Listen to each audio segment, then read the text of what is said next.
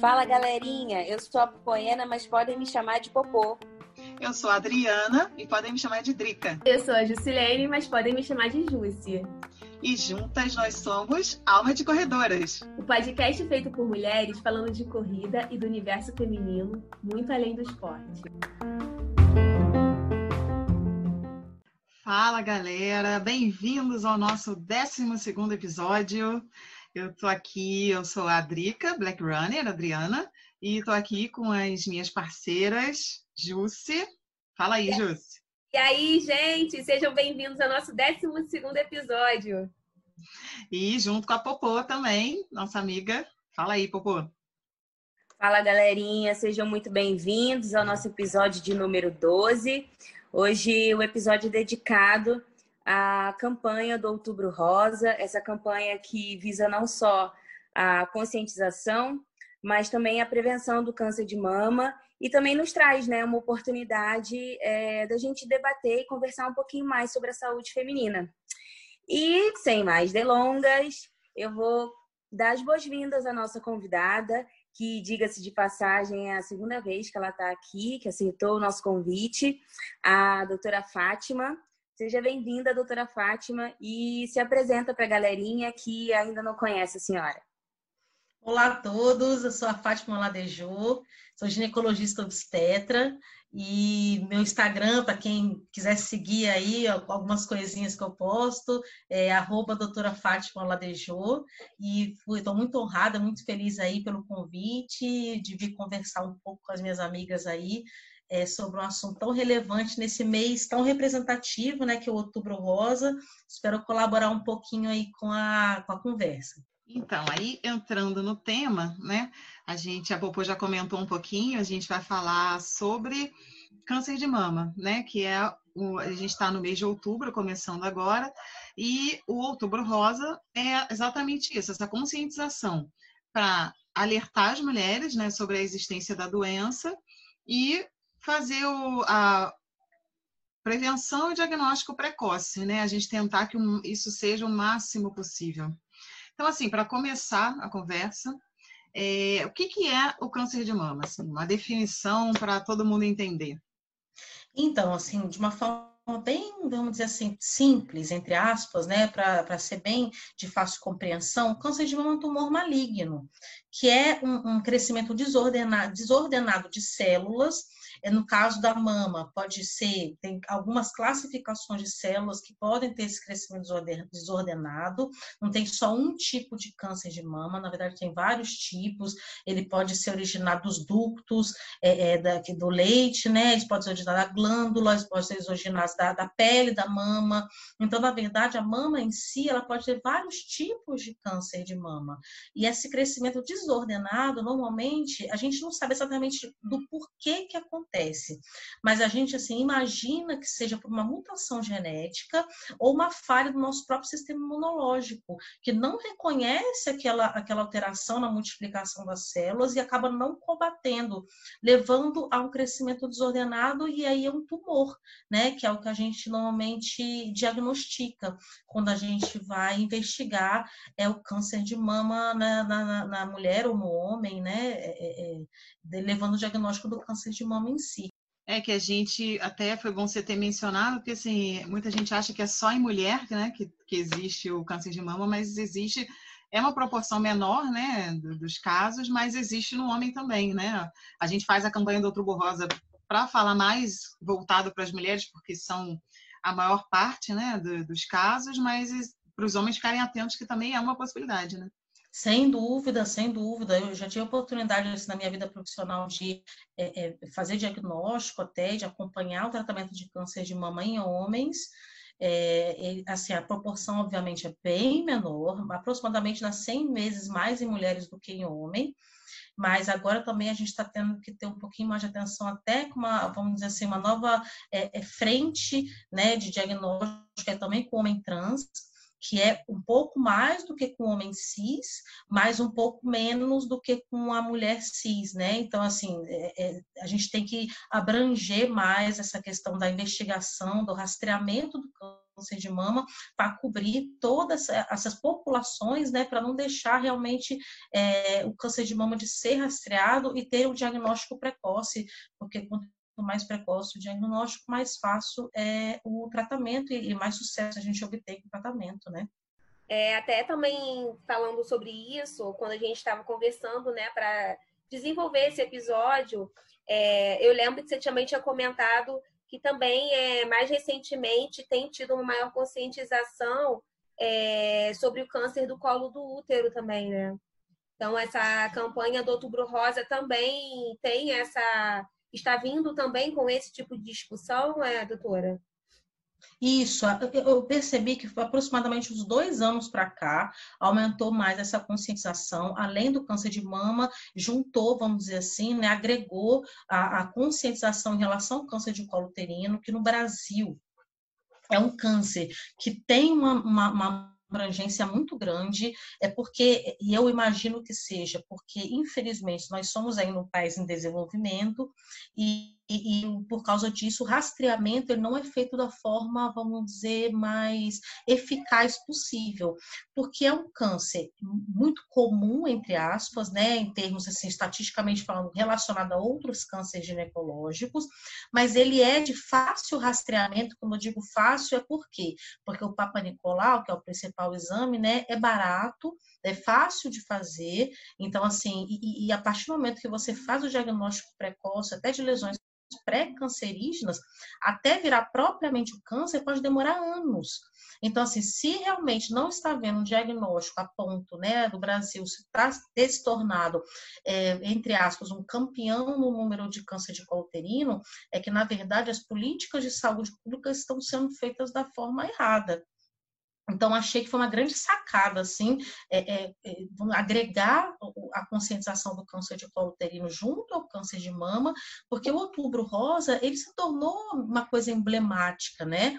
É, a gente tem percebido um pouco assim uma comercialização do outubro rosa, infelizmente, nos últimos anos, mas é, de uma forma ou de outra é, uma, é um momento assim das pessoas se alertarem sobre o câncer de mama é, é, no, no, no, mês de outubro e, a, e, vamos aproveitar com isso também trazer o tema do câncer de colo uterino. Então, assim, eu achei uma excelente ideia que, que, que, a gente tenha conseguido juntar no mês de outubro e dar visibilidade para esses dois tipos de câncer que são tão, tão comuns, vamos dizer assim, na população, entre, na população brasileira como um todo. E aí, qual que seria é, essa diferença né, entre prevenção e diagnóstico precoce e como nós podemos diagnosticar precocemente o câncer de mama? Qual, tem como que é essa diferença? É, isso é uma boa pergunta, por que eu digo assim? Que a gente bate muito da tecla do autoexame, né? No mês de outubro, é, nos últimos anos, desde que se criou mesmo o Outubro Rosa, eu percebo muito é, é, em termos de mídia, né? Em termos de rede social, agora, ultimamente, as pessoas batem muito a tecla do autoexame. E, na verdade, o autoexame não é para prevenção do câncer de mama, ele, era pra, ele é para, para diagnóstico, na verdade. E nem é um diagnóstico precoce. É, primeiro eu vou explicar o que, que é a prevenção do câncer de mama, que eu acho que é, é o básico que a gente tem que saber. Para você conseguir prevenir o câncer de mama, o importante é que você é, previna o aparecimento do câncer, ou seja, tudo você tem que fazer antes do surgimento do câncer. Então, na verdade, isso consiste em uma alimentação saudável, balanceada, exercícios físicos, uma vida que não seja sedentária, o uso do álcool, mesmo moderadamente, já se provou que ele é um precursor do câncer de mama, é, amamentar previne câncer de mama, é, o uso da pílula anticoncepcional, isso ainda é um pouco polêmico, não tem estudos que batam na tecla e digam que a pílula em si dá câncer, mas já se percebeu que mulheres que fizeram longo uso, especialmente pílulas de alta dose de estrogênio, têm mais chance de ter câncer de mama do que aquelas que nunca fizeram uso de anticoncepcional. Então, a gente acaba incluindo também a pílula, né? A pílula no, na questão da prevenção do câncer de mama. Então, isso é tudo que você faz que previne o aparecimento do câncer. Agora, o diagnóstico precoce, ele é muito baseado no rastreamento. O que é rastreamento? São os exames que a gente faz numa população para poder encontrar, né, para poder achar o câncer em si. No caso do câncer de mama, esse rastreamento é feito através da mamografia. A mamografia, é, ela consegue diagnosticar né, nódulos potencialmente cancerígenos é, em, em, estágios muito iniciais. Isso é diagnóstico precoce, porque aumenta a chance de sucesso no tratamento.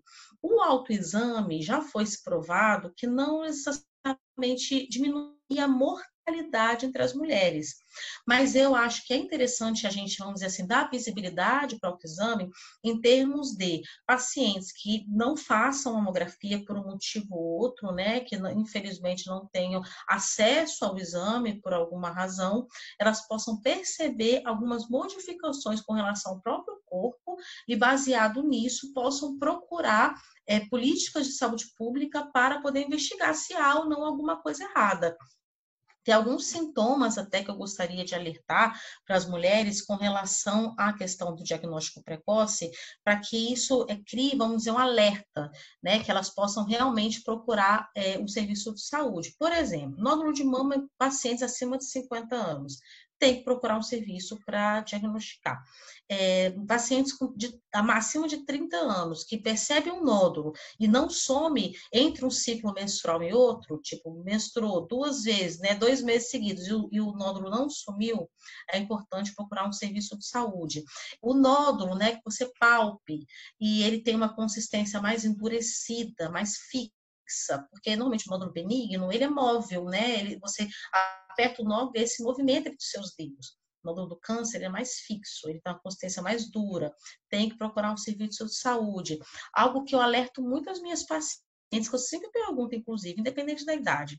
Se você percebe se na sua mama sai algum tipo de secreção pela mama, especialmente se essa secreção for vermelha, como sangue, ou transparente, de uma mama só, isso é um alerta para procurar com certa brevidade um serviço de saúde. Então, não é normal sair sangue nem água pelo mamilo.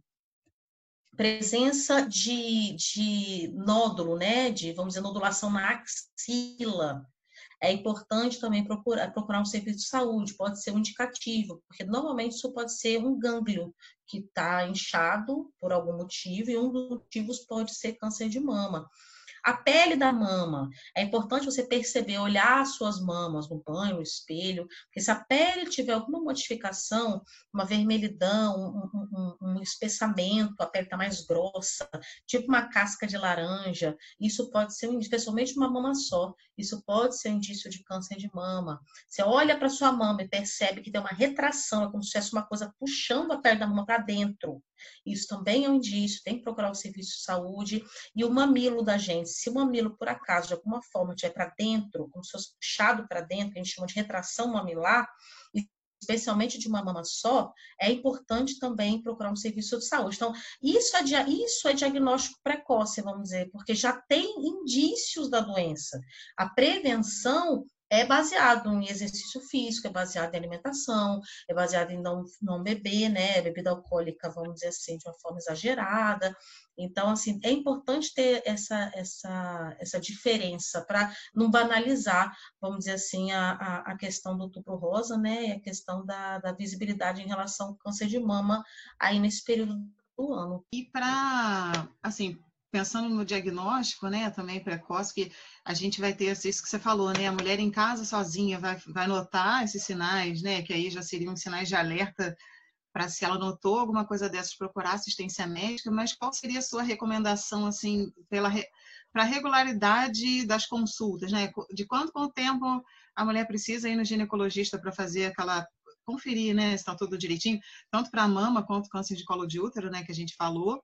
E mamografia também, o exame da mamografia, para quem seria indicado, de quanto quanto tempo? Ah, isso é muito importante ter falado isso, porque é algo que realmente as pacientes elas questionam muito no consultório, então é uma dúvida recorrente.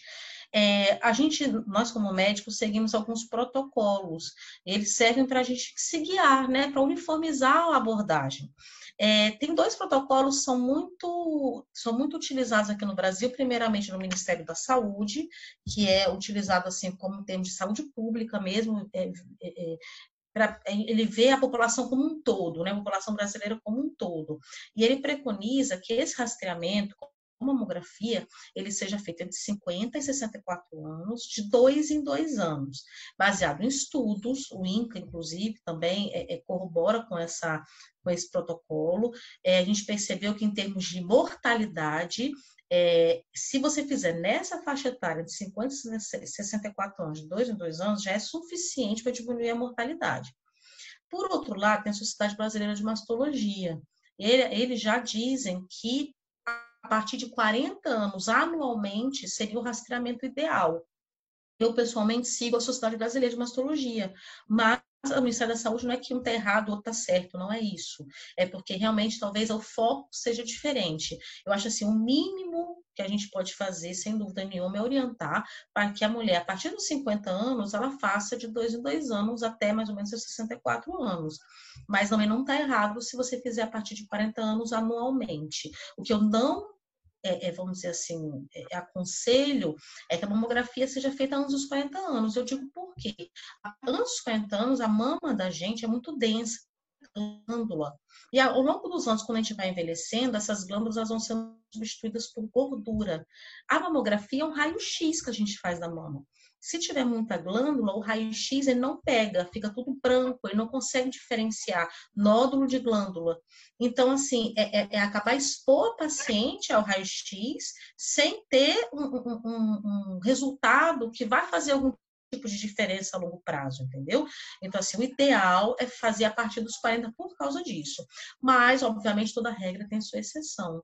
Por exemplo, pacientes têm uma história familiar muito rica, mãe, irmãs, é assim, parentes, vamos dizer assim, mais próximos, né? Diretamente próximos, não é tia-avó, prima, não é tão próximo assim. Teria que ser coisa mais direta, ascendência mais direta.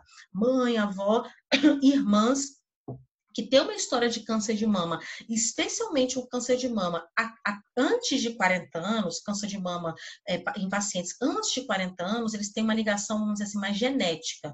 Então, se você tem casos na família, talvez o seu médico ou profissional de saúde que você se consulte, o enfermeiro né, da, da medicina familiar, o médico de família, o médico que faz esse rastreamento, ele pode sugerir que esses exames sejam feitos antes. Mas a gente tem que falar meio que visando a população como um todo, né? Então, a partir de 40 anos anualmente ou acima de 50 bianualmente, são protocolos diferentes, mas os dois são ambos válidos, nenhum dos dois está errado, vendo dessa forma. É, gente, a doutora Fátima é muito perfeita, né? Como a gente fala. Que mulher!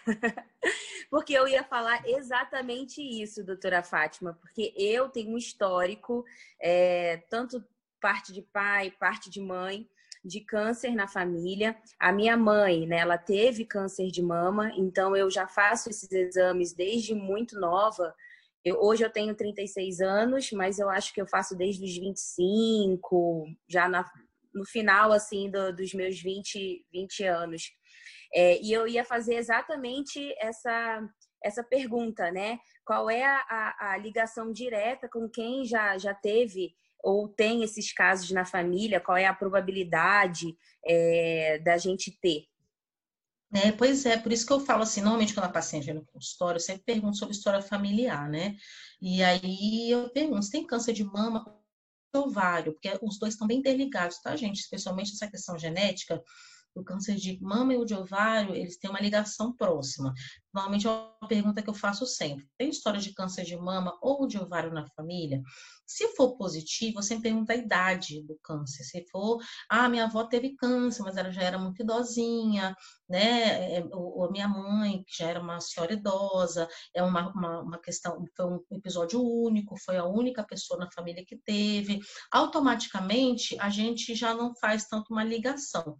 Mas se fosse, ah, minha mãe teve, uma irmã teve, é, vamos dizer assim, uma tia, minha mãe tiveram, e foi antes dos 40, ou foi antes dos 50 anos, é algo que me alerta um pouco, sabe? Inclusive, nós temos testes genéticos que a gente pode fazer na paciente para identificar um gene, BRCA1, BRCA2, que são genes que estão diretamente ligados ao câncer de mama e de ovário.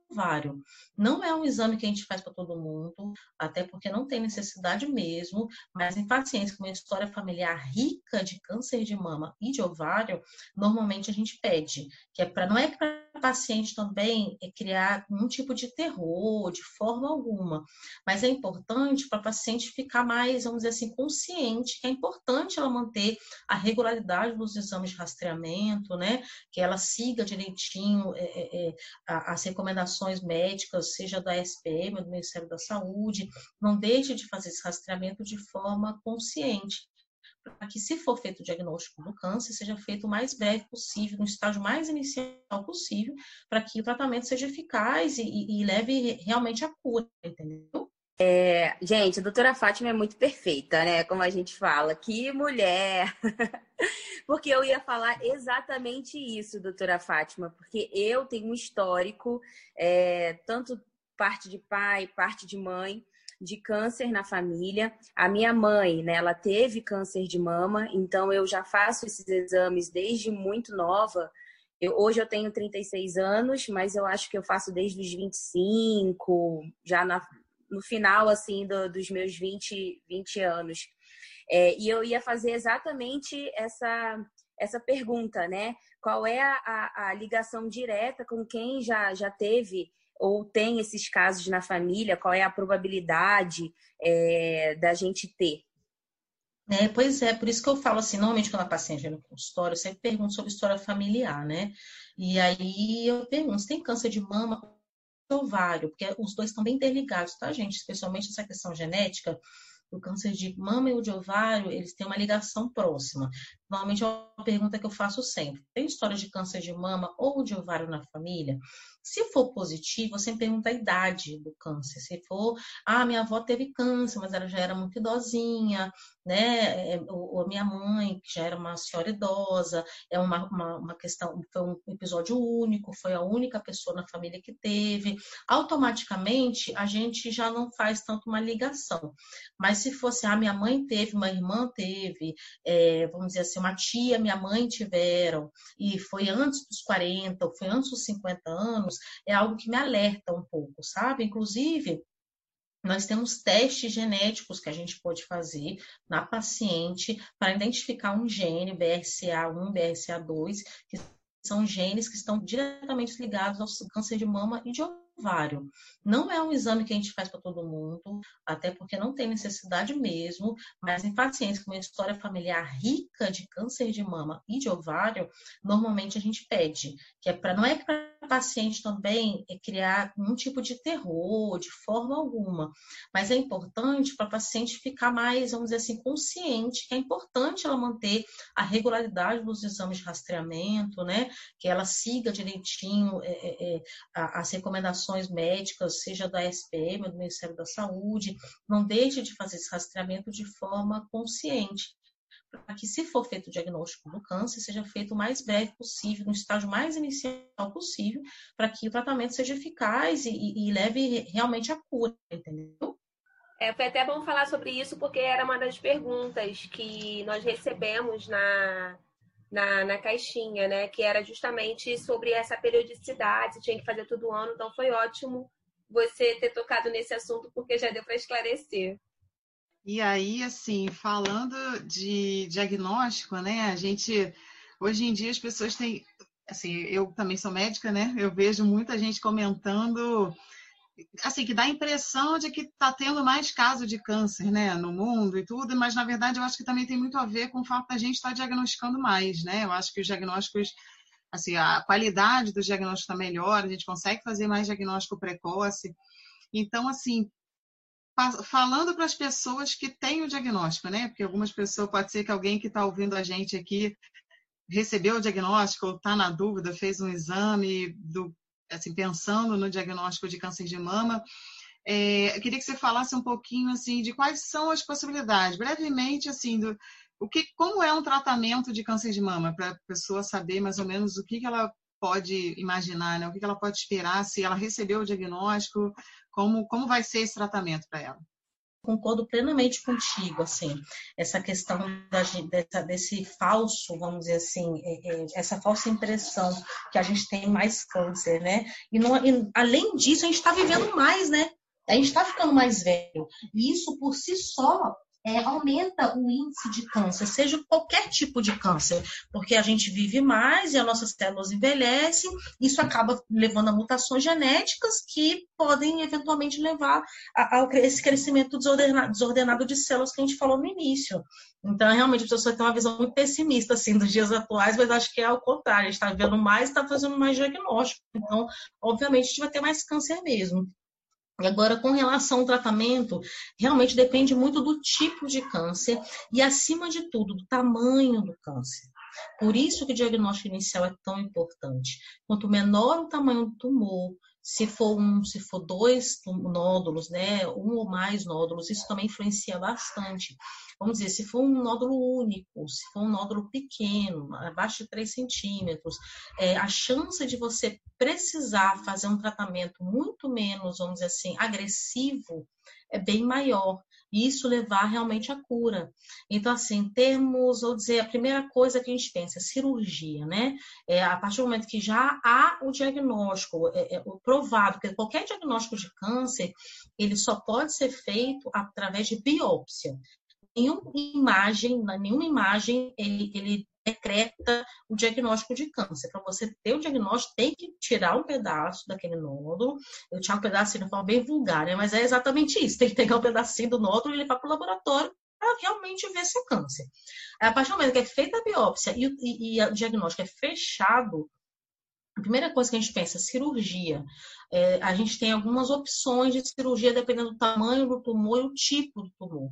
Mas tem as cirurgias, desde as mais conservadoras, que é simplesmente tirar só o nódulo e, vamos dizer assim, uma borda de segurança em torno do nódulo, é, e, e ele já ser considerado, vamos dizer assim, tirado, e isso associado aos tratamentos que a gente chama de adjuvantes, que são tratamentos que ajudam a curar aquele câncer, e, e, e aí eu vou falar numa segunda segunda etapa, mas com relação à cirurgia, primeiramente, você pode desde tirar o tumor e uma borda de segurança, até tirar um segmento da mama, que a gente fala que é uma área abrangente, vamos dizer assim, alargada da mama, né? Uma, uma, área maior da mama, desde um quadrante, se a gente pensar, né? Da mama em quatro quadrantes. Quadrantes que pensa num círculo, né? E dois riscos, é na horizontal e na vertical vertical. Então, aí você forma quatro partes da mama, duas externas e duas externas e duas internas. Então, assim, você pode tirar simplesmente um quadrante da mama, e isso é considerado uma quadrantectomia, que é um tipo de segmentectomia, desde uma mastectomia, que é a retirada total da, da mama. Junto a essa cirurgia, você ainda pode associar uma investigação da nossa axila, porque na axila tem muitos gânglios que recebem células da mama. Então, assim, a partir do momento que você recebe células da mama, nessas axilas, que tem os gânglios, né, que são os vasos linfáticos, você pode ter células cancerígenas também nesses gânglios. E isso pode levar essas células cancerígenas a migrarem para outras partes do corpo. Então, junto à cirurgia da mama, você pode associar uma limpeza desses gânglios para tirar qualquer tipo de célula cancerígena que possa ter nessa axila.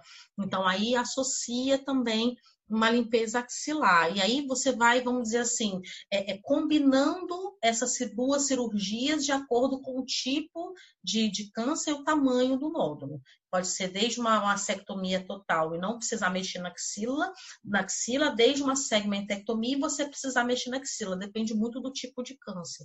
Então, a primeira coisa que a gente pensa nesses casos, em, termos assim, de cura, é na cirurgia.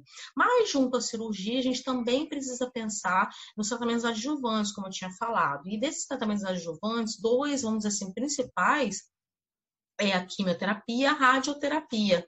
A quimioterapia, normalmente, a gente associa à cirurgia para diminuir qualquer foco de, de, câncer que não seja palpável, que a gente não esteja vendo, porque a partir do momento que forma-se o nódulo, você já tem ali milhões de células, é, é, vamos dizer, cancerígenas sendo produzidas. Então, assim, você, o ideal é que você pegue a partir do momento que esse nódulo nem se formou ainda, quando as células estão começando a se, a se, a se multiplicar. E a quimioterapia ela entra dessa forma, que a quimioterapia ela quer atingir células que, que estão se multiplicando de uma forma desordenada. Por isso, por exemplo, assim, generalizando muito, tá, gente? Uma forma muito, muito leiga que muita, muita, muita quimioterapia, muitas quimioterapias, não todas, mas a grande maioria, o cabelo cai. Porque o nosso cabelo, folículo piloso, ele produz células muito rápido. Então, assim, a quimioterapia, ela reconhece esse crescimento, né, da, da, da, do nosso folículo piloso como um crescimento, vamos dizer assim, é, é, é, não é desordenado, mas é muito rápido. Um comportamento muito parecido com o tumor. Então, assim, a quimioterapia acaba pegando células sadias, é por isso que o cabelo, por exemplo, cai, né? É porque ele, ele reconhece que aquelas células estão se multiplicando muito rápido, assim como do tumor maligno. Então, assim, a quimioterapia ela entra, vamos dizer assim, para atacar esses focos de câncer que a cirurgia não consegue pegar. E aí vem a radioterapia, que é mais uma ferramenta que a gente também utiliza no, no tratamento, que é com ra, ra, ra, radiação, né? Que também reconhece esse crescimento rápido de células. Então, assim, ela, ela acaba, depois da cirurgia, que é quando a gente normalmente faz a, a radioterapia, ela acaba também voltada a, a, a atacar, entre aspas, né, a, achar e extirpar e matar células que possam ter ficado para trás mesmo com a cirurgia, que tem um comportamento de crescimento tumoral, de tumor maligno, que é esse, esse comportamento de crescimento muito rápido. Então, a, a cirurgia, junto com a quimioterapia, junto com a radioterapia, vamos dizer assim, eles atuam em conjunto para que a gente possa acabar, né, extirpar o máximo de células de comportamento maligno que a gente possa naquele local após o diagnóstico, visando realmente a cura completa daquele, daquele câncer que, que eventualmente, né, que a gente possa ter diagnosticado naquele paciente. Então, assim, isso você meio que vai é, combinando, né? Variando muito do tipo de paciente, a idade do paciente, o paciente tem outras doenças, tamanho do tumor, o tipo do tumor. Então, normalmente é feito junto com outros médicos, não é só o mastologista. Normalmente é o, onco, o oncologista também atua junto aí, o, radiologista também, medicina nuclear. Então, uma equipe realmente toda voltada para a, é, é, a, cura daquele câncer após o, o diagnóstico dele. Bom, doutora Fátima, é, agora uma pergunta bem leiga, né, que sou no assunto. É, eu queria saber se, uma vez diagnosticado o câncer de mama, a pessoa fez o tratamento, ela se curou. Se ela pode, de novo, é, vir a ter um câncer de mama ou na outra mama, não necessariamente na mesma mama, mas na outra mama. Ai, com certeza, sem dúvida alguma. É assim, não, independente do porquê que ela teve aquele câncer, tá? Se foi algo genético, é, ou se foi realmente uma coisa da vida, né? É, é, de comportamental, vamos dizer assim. Porque assim, é, é muito difícil a gente virar para uma pessoa e dizer, ah, você teve câncer porque você fez isso. Eu não quero de forma nenhuma é, aplicar esse tipo de conceito, tá? É impossível você saber o porquê daquela pessoa ter câncer, porque infelizmente a multiplicação de células é uma loteria. Então, de uma hora para outra, a célula pode sofrer a mutação e começar a ter um crescimento desordenado. Mas, independente do porquê que ela teve câncer de mama, é, isso pode acontecer novamente na mama é, é, contralateral, né? A mama que não teve câncer. Se for uma questão genética, a chance de acontecer é muito maior, sem dúvida nenhuma. É, inclusive, não só câncer de mama, mas até o câncer de ovário depois de alguns anos, se a paciente já teve o câncer de mama, foi provado que foi por uma questão genética, ela fez o exame, deu positivo, PA, PRCA1, né, ou 2, e, e, isso tem que, vamos dizer, alertar ela para fazer um screening, que a gente chama um rastreamento mais a fundo com relação até a outros tipos de câncer, especialmente o câncer de ovário. Então, assim, isso pode, infelizmente, acontecer, não é muito incomum. É, e pode acontecer também, que a gente chama assim, depois, para considerar uma paciente curada, a gente é, espera cinco anos, né? Para realmente a paciente ter alta do acompanhamento pós-tratamento de câncer de mama. Então, pode acontecer que a paciente faça o tratamento e nos próximos cinco anos, em algum momento, ela apareça com outro nódulo. Isso pode dizer, entre aspas, né, que talvez alguma célula não tenha conseguido ser extirpada com o tratamento e ela gerou um novo nódulo. Então, pode tanto ser o surgimento do zero, ela, ela, ela teve uma outra mutação, e essa outra mutação pode levar a um nódulo, ou simplesmente o câncer primário, ele não foi totalmente curado e originou uma nova nodulação. Mas, sem dúvida nenhuma, isso não é muito raro de acontecer. Até metástases, né? A gente, às vezes, na hora, a gente não consegue observar uma metástase, no caso de câncer de mama, é muito importante, né? A gente investiga muito, porque os sítios de metástase mais comuns é o cérebro, pulmão, ossos.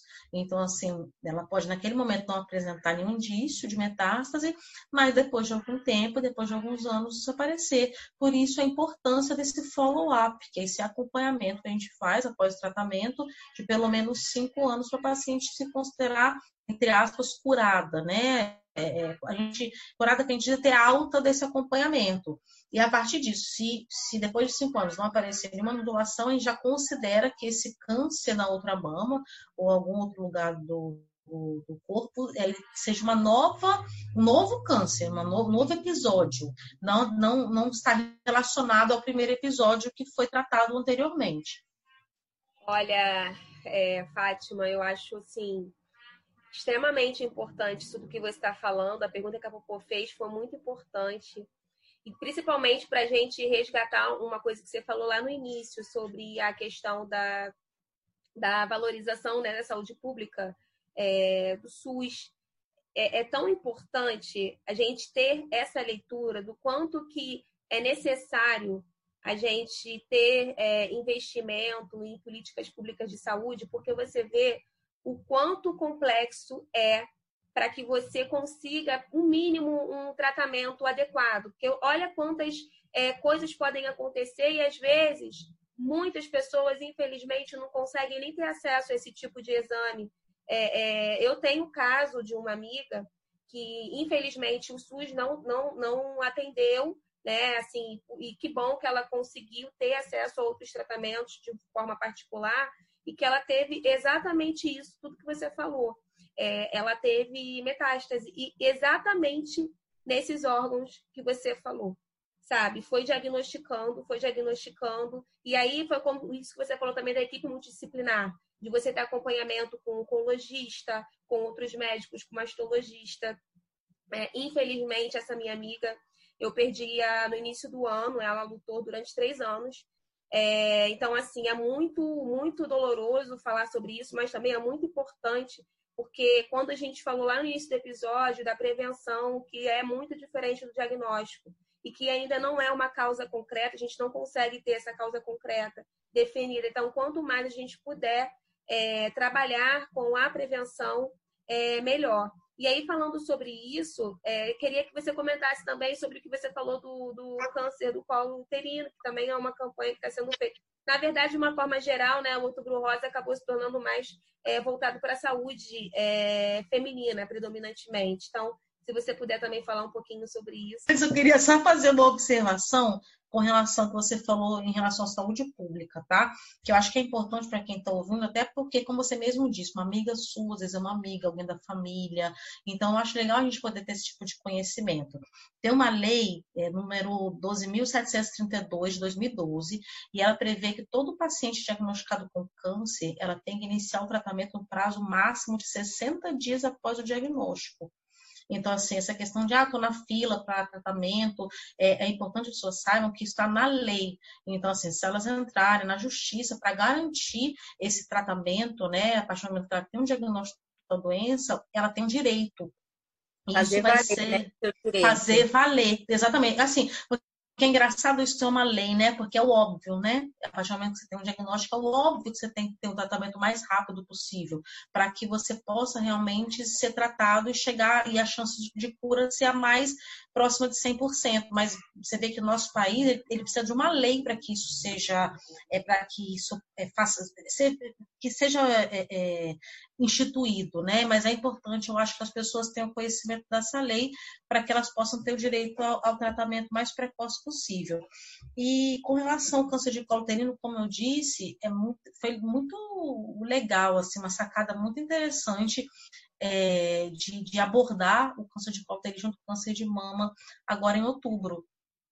Porque, como eu disse, o câncer de colo ele tem é, é, é, uma, uma, né, que eu posso dizer, uma prevalência, a palavra é essa, prevalência muito grande aqui no Brasil, infelizmente, e também tem uma diferença em relação a rastreamento diagnóstico precoce. Como é que a gente faz o rastreamento, o diagnóstico, a, a, desculpa, gente, perdão, entre a prevenção e o diagnóstico precoce? A prevenção do câncer de colo uterino já aborda outras questões. Por quê? Porque o câncer de colo uterino, na sua grande maioria, ele é provocado pelo vírus HPV. E o vírus HPV, ele é uma doença, ele é um vírus que é transmitido sexualmente. Então, dentre tantas coisas que até pareiam com aquela da questão da prevenção do câncer de mama, que é uma alimentação saudável, que é a ingestão de bebida alcoólica, tabagismo, sem dúvida nenhuma está ligado ao câncer de colo uterino. É, também entra o uso do preservativo para evitar a, a, a, a transmissão do vírus HPV. Isso está ligado diretamente à prevenção. Vacina, vacina que hoje em dia é dado pelo Ministério da Saúde né, para crianças entre 9 e 14 anos, para a prevenção do vírus HPV, também é uma está dentro do escopo da prevenção do câncer de colo uterino. Então, assim, é algo que também a gente tem que fazer valer e vacinar as crianças e adolescentes com relação a isso. Aí você pergunta, ah, mas só criança e adolescente tem que tomar? Não. Isso é o que está previsto pelo Ministério da Saúde. Mas a, a vacina pode ser ser tomada por qualquer pessoa, na verdade, que o ideal é que seja feita antes dos 25 anos, para ajudar realmente na prevenção do, do câncer de colo uterino. E, e uma outra questão. observação claro. que você está falando, porque eu, como sou pediatra, vou ah, falar um pouquinho é do meu lado. Boa, boa, boa. porque assim existe muito preconceito com essa vacina, né? Porque na verdade a ideia é justamente você começar a prevenção antes de iniciar a vida sexualmente ativa. Por isso que a vacinação começa aos 9 anos, né? Porque tem muita gente que às vezes fica naquela de, ué, mas não é uma doença sexualmente transmissível, para que, que eu vou vacinar uma criança, né? E, e, e, na verdade, a ideia é justamente essa, né? Por isso, até, igual você falou, a ideia é vacinar até os 25 anos, porque você quer pegar o mais precocemente possível e fazer a prevenção, né? Antes que ela entre em contato com o vírus, né? Então, assim, vacinem suas crianças. Sem dúvida, sendo não só para HPV, mas para tudo, né, Drica? Porque esse, esse movimento anti-vax que a gente está tendo ultimamente, olha, gente, chegamos ao fim do mundo, viu? Fecha a lojinha que eu tenho. É, você imagina o tanto você sofre com isso, meu Deus do céu. Mas, é, por favor, gente, é muito importante é, é, vacinar as crianças com relação à questão da HPV e com relação a qualquer vacina, mas já é provado realmente que diminui a questão do câncer de colo uterino, até porque, como já tinha falado, o câncer de colo uterino leva anos para se desenvolver. A partir do momento que você contrai o HPV até você ter realmente o câncer, passa por muitos estágios. Então, se você puder tomar a vacina e, e, e fazer o diagnóstico precoce para evitar que chegue ao estágio de câncer, a chance da, da, dessa doença letal, a chance da, de, dela leve realmente a morte né, de, de, de uma mulher ou de um homem trans que tenha colo ainda é muito baixa. Então, assim, por isso é que a gente fica triste, assim, porque a morte por câncer de colo uterino é um absurdo, assim, é coisa de realmente país em desenvolvimento, país de terceiro mundo, porque não tem como ser, porque é uma, uma, uma doença fácil de diagnosticar, em termos, assim, estou dizendo de exame, que é um exame barato, é um exame que é fácil de fazer, qualquer um faz. Na verdade, aqui no Brasil não é tão preconizado, mas o Papa Nicolau, que também está dentro da prevenção, apesar de ser um exame, ele está dentro da prevenção, e eu digo isso por quê? Porque quando você faz o Papa Nicolau, na maioria das vezes, você não pega câncer, você pega lesões pré-cancerígenas. Então, assim, não chega a ser câncer ainda. Mas se você tratar essa lesão pré-cancerígena, você evita que ela vire um câncer. Então, está dentro de prevenção, porque você diagnostica antes de virar câncer. Então, ela está nesse, nesse caso, ao contrário da mamografia, que já, no caso, já pega o nódulo, né, é, é, é potencialmente cancerígeno. No caso do Papa Nicolau, você pode pegar lesões antes dela realmente virar câncer. E, e, por exemplo, tem alguns países eh, da África, por exemplo, que a, a, as mulheres elas são orientadas a elas próprias escolherem seu próprio preventivo. Isso é muito interessante, porque às vezes em, em populações que não têm acesso a médico, enfermeiro, médico de família, ginecologista, é, as mulheres elas são ensinadas a coletar o próprio compositológico, o próprio Papa Nicolau, e não é nada demais se vocês verem a forma né, que, a, que essa orientação é realizada, o material que é utilizado, não é nada demais, e aí elas coletam o material, colocam na embalagem né, propícia e encaminham pelo correio para o laboratório e recebem o diagnóstico em casa. Então, aí prova mais ainda que é um exame simples de fazer, indolor. Claro Muito que é, pois é, eu, eu, fui ler isso recentemente, assim, nos últimos anos. E eu fiquei boquiaberta. Eu falei, gente, por que, que a gente não usa no Brasil ainda? Eu morei em Manaus alguns anos da minha vida, sabe? A gente tem populações ribeirinhas que vê do, é, é, médico, que vê enfermeiro uma vez, a, uma vez por ano, às vezes, sabe? Uma vez a cada dois anos. Por que, que isso não é utilizado nessas populações, essas mulheres, para coletarem o, o, o Papa Nicolau dessa forma? Mas é uma questão realmente de saúde pública, sabe? Então, assim, a gente tem que passar a orientação para que quem consegue ouvir a gente, quem consegue ter esse tipo de orientação, possa correr atrás do, dos seus direitos, vamos dizer assim, né? Que é a coleta do Papa Nicolau, o mínimo que a gente pode ofertar para essas pessoas que, é, que têm útero para o colo do útero para que possa ser feita essa coleta. E é um exame barato, é um exame indolor, eu digo indolor assim, óbvio que o Papa Nicolau é incômodo. Eu sou mulher, já colhi Papa Nicolau, eu sei que não é, né? Pelo amor de Deus, eu sei que é chato de colher, mas não é uma dor insuportável, dá para a gente coletar uma vez por ano sem problema nenhum. Na verdade, o Ministério da Saúde, ele preconiza que, isso é muito importante que as pessoas saibam, é, você não precisa colher todo ano, até porque como demora muito para virar câncer, não faz você colher todo ano não diminui a mortalidade de uma população. É, na verdade, não, não, não, tem muito benefício você todo ano ter que ir no ginecologista colher o, o preventivo. Ou no, no, médico de família, ou no enfermeiro né, é, é de família, vamos dizer assim, da, da, de saúde da família. Mas, na verdade, a partir de 25 anos, você colhe a primeira vez o preventivo, no ano seguinte colhe novamente. Se dois estiverem normal, normais, dois seguidos normais, você só precisa colher o próximo daqui a três anos. E assim por diante, três em três anos. Então, assim, não é nada impossível de fazer. A partir dos 25 anos, dois Papa Nicolaus né, preventivos normais, em anos seguidos. Depois só precisa colher de três em três anos. E mesmo assim, vamos dizer assim, que é uma coisa muito tranquila de ser feita, né? Você colher um preventivo de 3 em 3 anos. Mesmo assim, a gente não está conseguindo erradicar o câncer de colo uterino, muito pelo contrário, a gente, nós somos um país ainda referência no, nos índices de, de, câncer de colo uterino, e isso mostra que está tendo algum erro realmente na, é, é na, na, na, instituição né, da, da saúde voltada, na, na, na política voltada para a saúde da mulher aqui no nosso país. Eu, como disse, como disse antes, né, desculpa esse repetitiva, o tempo que eu morei no norte, os índices de câncer uterino, de câncer de colo uterino no norte do Brasil são altíssimos. Isso provavelmente é provocado por uma falta mesmo de acesso a essas pacientes a esse tipo de rastreamento, né? Que é o Papa Nicolau. Simplesmente isso, gente. Não foge muito disso. É Papa Nicolau como o Ministério da Saúde preconiza. Você quer fazer todo ano? É um direito seu, não tem nada demais. Mas se você também fizer como o Ministério da Saúde preconiza, a chance de você evoluir com câncer de colo uterino é ínfimo, é mínimo, entendeu? Outra coisa de falar sobre câncer de colo uterino, é, que é erradíssimo a gente, vamos dizer assim, é, colocar o câncer de colo uterino para mulheres, né, ou pessoas com, com, com, com colo uterino que têm uma vida sexual, vamos dizer assim, diversa, variada. Isso não tem absolutamente nada a ver tá? É um preconceito que é, é, é, instituído de forma muito errada e acaba afastando as mulheres do rastreamento, porque elas se sentem julgadas às vezes, entendeu? Por ter câncer de colo uterino, que ah, porque pegou HPV, porque tem uma vida sexual, é, vamos dizer assim, ativa, com vários homens. E eu já vi mulheres casadas de parceiro único, não foi uma, nem duas, nem três, nem quatro, nem cinco vezes, com câncer de colo uterino provocado por HPV.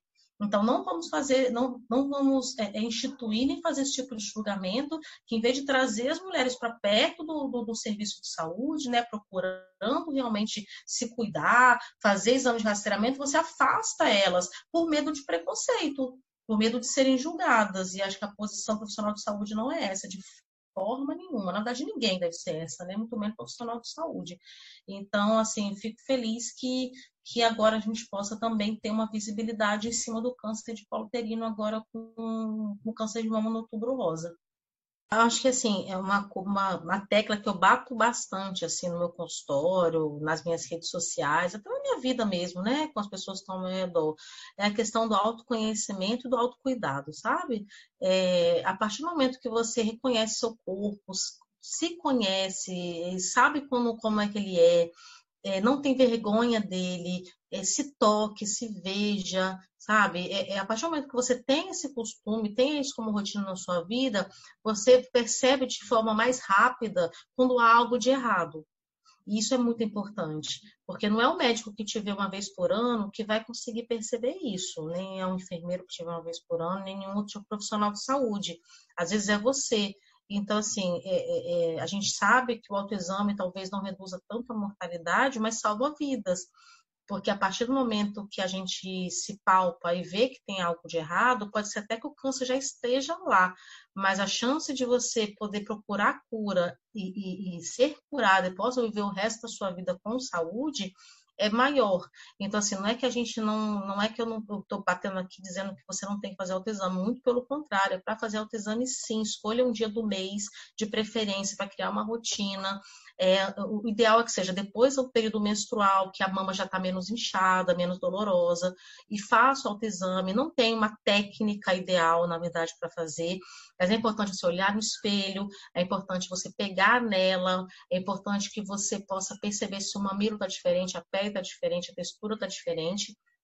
E sim, é procurar, sei lá, o seu médico particular, a, a, a, a, clínica da família mais próxima da sua casa, o posto de saúde mais próximo da sua casa, a forma que você tiver mais prática e fácil de procurar um serviço de saúde para fazer seus exames de rotina, seja é, pelo, pelo, pelo protocolo do Ministério da Saúde, seja pelo protocolo da Sociedade Brasileira de Mastologia, mas que você não deixe de procurar realmente um serviço de saúde para manter os seus exames em dia, seja na rotina que você escolheu, que o seu médico ache melhor para você. Mas utilize, veja isso como uma forma de se amar, de amor próprio, que eu acho que isso é uma, independente da, da discussão que a gente possa estar está tá implementando aqui. Eu acho que quando a gente lida com mulher, a gente tem que bater muito nessa, na tecla do amor próprio e, e, e se amar acima de tudo, sem dúvida.